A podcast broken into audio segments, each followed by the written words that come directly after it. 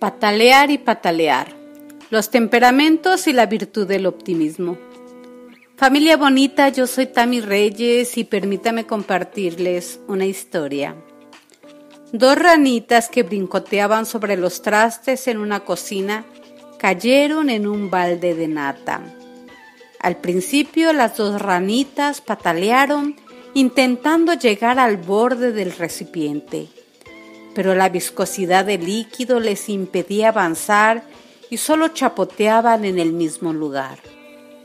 Una de ellas, desanimada completamente por su situación, exclamó, No veo la razón de seguir pataleando y prolongando este esfuerzo inútil.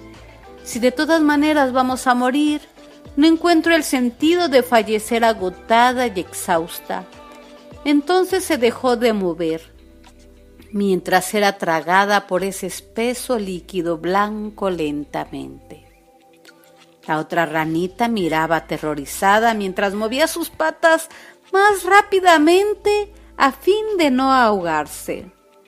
No quiero morir ni un segundo antes de mi hora. Prefiero luchar hasta el último aliento. ¿Qué tal que alguien venga a la cocina y me vea?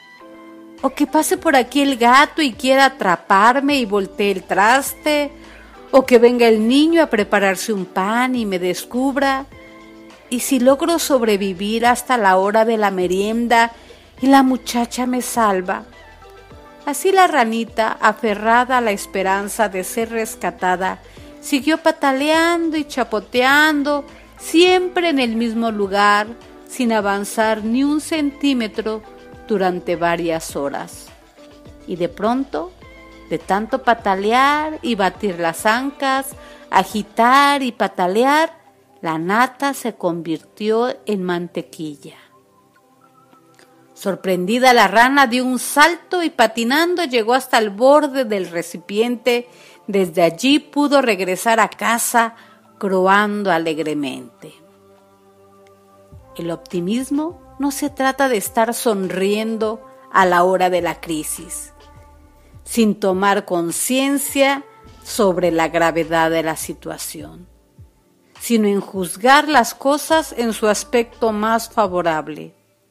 El optimismo, más que un decretar pensamientos mágicos, es una actitud de lucha frente a las adversidades, esperando remediarlas mejorarlas o por lo menos mitigarlas.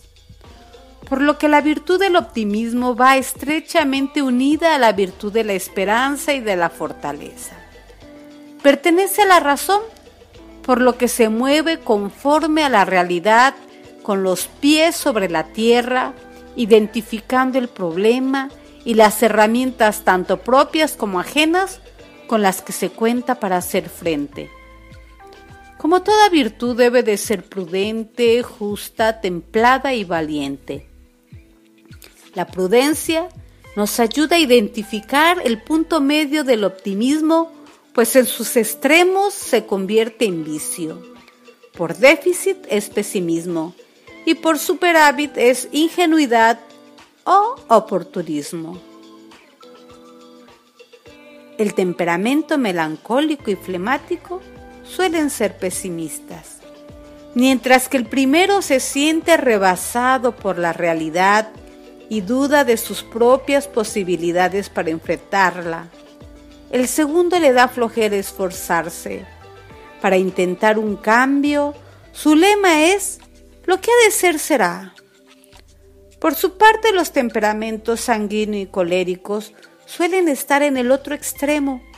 Mientras uno confía sin ningún fundamento que la realidad se modificará con solo desearlo, como que los delincuentes escucharán los consejos de sus madres y cambiarán de actitud. Los coléricos ven en cada tragedia una posibilidad de sacar ventaja a su favor, acaparar productos, aumentar precios, conseguir votos, etc. El optimismo también debe de ser una virtud justa. Todas esas acciones que realicemos a fin de solucionar el conflicto deben favorecer a los demás o por lo menos no perjudicarlos. templada. No se trata de insistir que todo estará bien cuando todo apunta que estará mal. No se trata de un optimismo sentimental que se mueve a voluntad. Es necesario dominar nuestro orgullo, reconocer nuestras limitaciones, aprender a lidiar con aquello que no se puede cambiar y descubrir qué cosa buena de esa experiencia podemos aprender. Y valiente, la virtud del optimismo siempre estará en la búsqueda de un bien arduo, por lo que es necesario encontrar ese punto de equilibrio entre la esperanza, el temor, la audacia y la ira. Y como virtud cristiana sabemos que esa esperanza y esa fortaleza nace de la fe en el amor de Dios. Aunque pase por oscuras cañadas, no temo ningún mal, porque el Señor va conmigo, su vara y su callado me dan seguridad.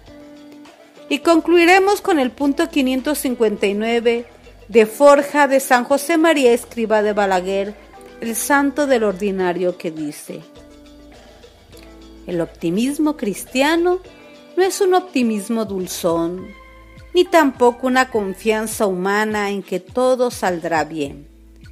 Es un optimismo que hunde sus raíces en la conciencia de la libertad y en la seguridad del poder de la gracia. Un optimismo que lleva a exigirnos a nosotros mismos, a esforzarnos por corresponder cada instante a las llamadas de Dios. Hasta aquí familia linda, yo soy Tami Reyes y este es tu espacio familia Escuela de Virtudes hasta la próxima.